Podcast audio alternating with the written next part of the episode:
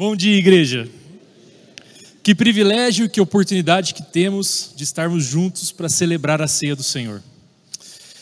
Certamente o Senhor nos amou, se entregou por nós, e isso é um privilégio que nós temos. E certamente é um grande desafio estar aqui em cima. É, normalmente eu sou aquele que, que ninguém vê, geralmente eu estou atrás de uma câmera, estou desenvolvendo alguma coisa na parte de comunicação. Para quem não me conhece, eu sou o André Macedo, sou coordenador de comunicação dessa igreja. Alguns meses atrás, algum parte de um ano, dois anos quase, nós estávamos enfrentando momentos difíceis. Chegou um vírus no qual a gente não sabia lidar com isso. Sabia, chegou um vírus no qual a gente não sabia, até lembro da palavra pandemia, eu falei, nossa, eu nunca ouvi essa palavra. Eu nunca vivenciei isso. E eu me lembro de diversas reuniões que nós tivemos entre os pastores, entre o pessoal do colegiado, é, algumas formas da gente conseguir alimentar a igreja nesse tempo no qual a gente não podia nos reunir. É, eu me lembro é, até de umas devocionais que a gente colocou o nome de quarentena e foi questionado. Nossa, mais 40 dias? Eu acho que não vai ser tudo isso. E foi 40, foi mais e foi bem mais de 200 devocionais. Nós tentamos inovar.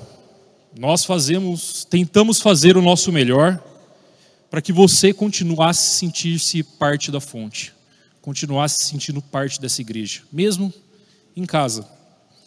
Eu coloquei algumas fotos aqui das celebrações de ceia que nós fizemos online. No dia 5 de abril de 2020, nós fizemos a primeira celebração online.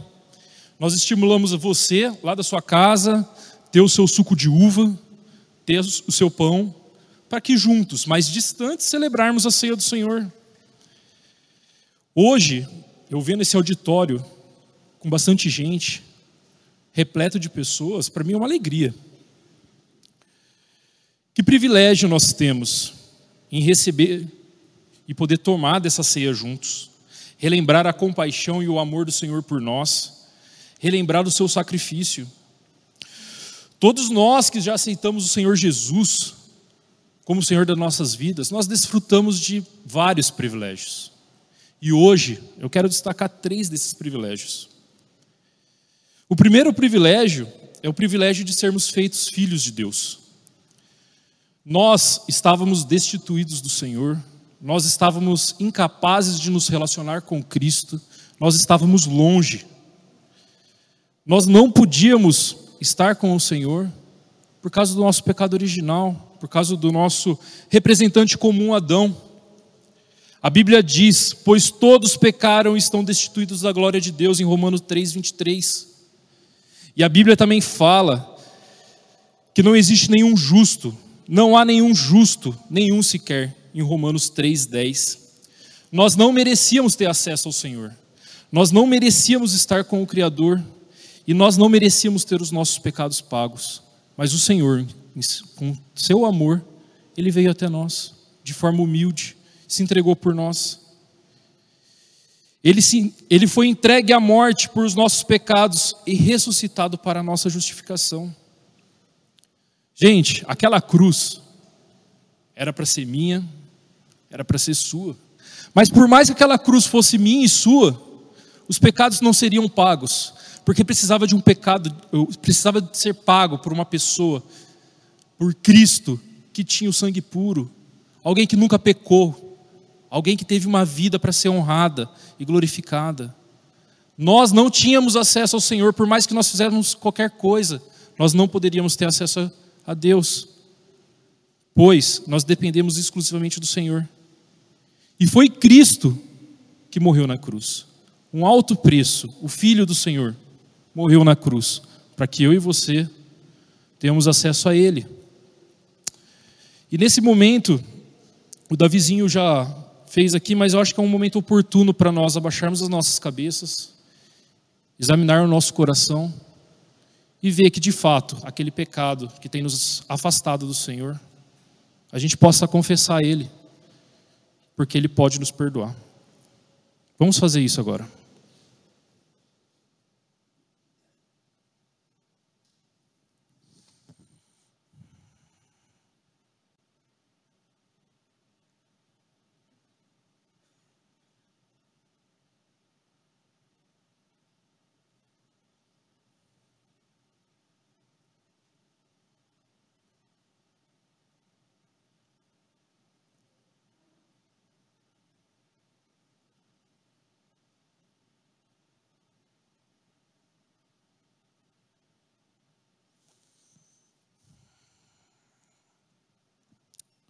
Pai, te agradeço pelo privilégio, pela oportunidade que o Senhor nos deu, Deus, de, de nos perdoar, de nos fazermos filhos do Senhor, ó Deus. Nós te agradecemos porque o Senhor perdoou, Deus, os nossos pecados naquela cruz.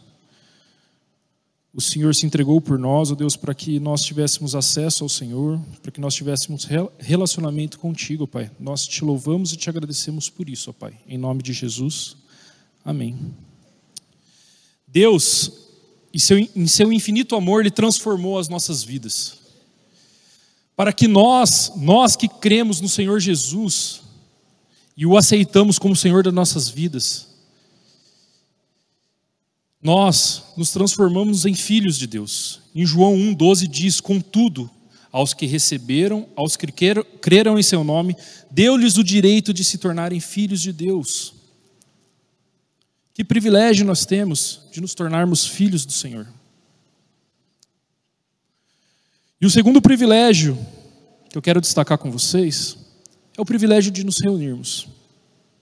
Eu me lembro dos tristes dias que eu vinha sozinho nesse auditório, com talvez uma dúzia de pessoas, deixava minha esposa, meus filhos em casa, a gente vinha aqui no sábado para gravar o culto e era muito triste.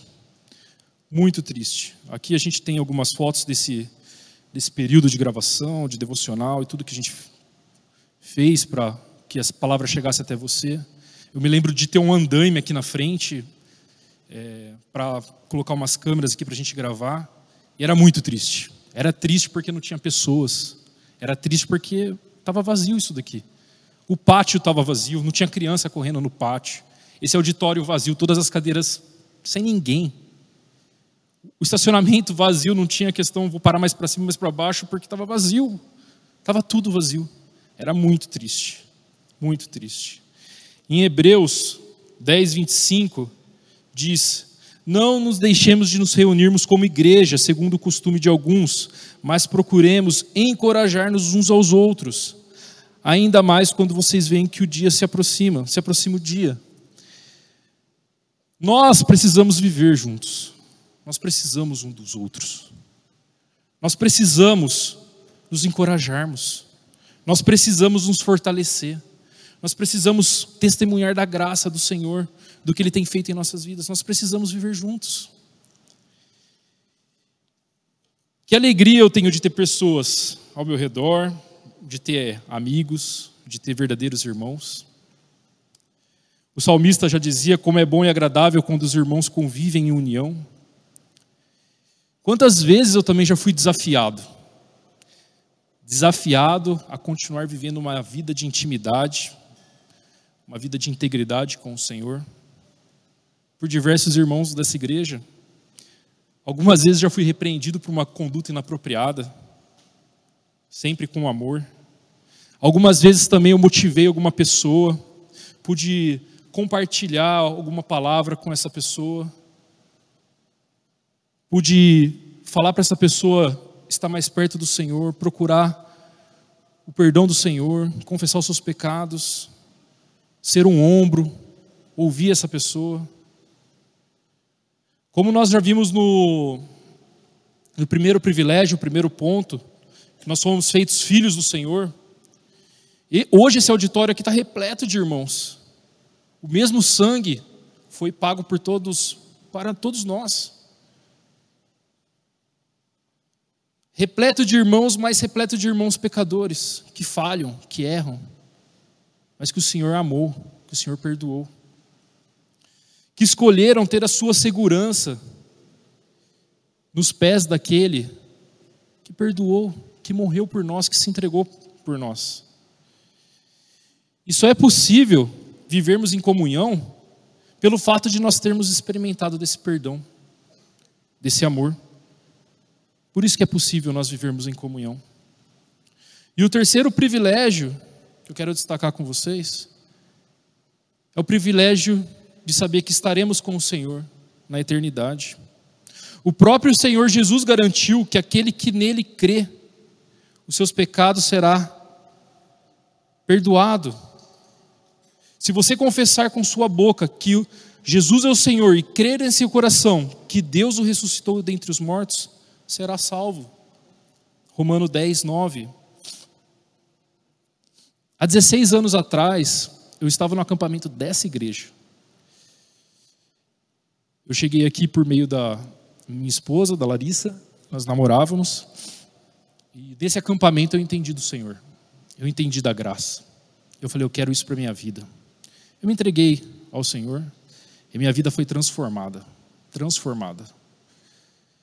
Foi uma transformação que demorou um tempo, claro, mas o Senhor Jesus transformou a minha vida. Foi bem próximo do que como Jesus transformou aquela água em vinho. Minha vida foi transformada. Nós que cremos no sacrifício do Senhor Jesus, nós iremos desfrutar da sua presença na eternidade. Isso é maravilhoso. Porque Deus amou tanto o mundo que deu seu filho unigênito para tudo que aquele nele para todo que o que nele crê não pereça, mas tenha vida eterna. O Senhor garantiu que nós teremos vida eterna com ele. Isso é maravilhoso. Nós não sabemos a hora que o Senhor irá nos chamar. Nós não sabemos a hora que ele voltará, mas nós podemos descansar em saber que estaremos com o Senhor na eternidade. Pois eu, estou, pois eu estou convencido de que nem morte, nem vida, nem anjos e nem demônios, nem o presente nem o futuro, nem qualquer poderes, nem altura nem a profundidade, nem qualquer outra coisa na criação será capaz de nos separar do amor de Deus que está em Cristo Jesus, o nosso Senhor. Que privilégio, meus amados, de sabermos que estaremos com o Senhor por toda a eternidade. Vamos juntos agora é, é, se alimentar da ceia. Eu convido você a pegar seu cálice, abrir ele. Se você não pegou nas laterais, ainda temos alguns. Vamos, vamos comer todos juntos.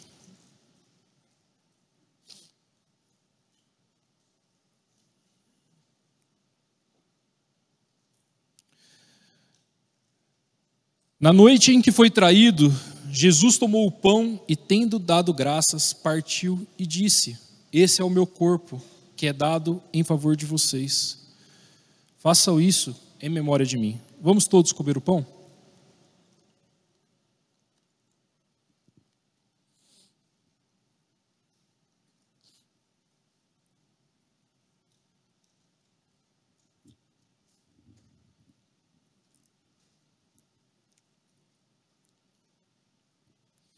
Da mesma forma, depois da ceia, ele tomou o cálice e disse: Esse cálice é a nova aliança no meu sangue. Façam isso sempre que beberem em memória de mim, porque sempre que comerem deste pão e beberem deste cálice, vocês anunciam a morte do Senhor até que ele venha.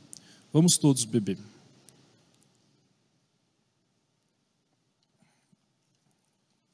Senhor, Obrigado por seu amor por nós. Nós te louvamos porque o Senhor nos amou e se entregou por nós, a fim de pagar os nossos pecados, para que nós tivéssemos vidas, vida com o Senhor. Nós te agradecemos porque o Senhor nos salvou.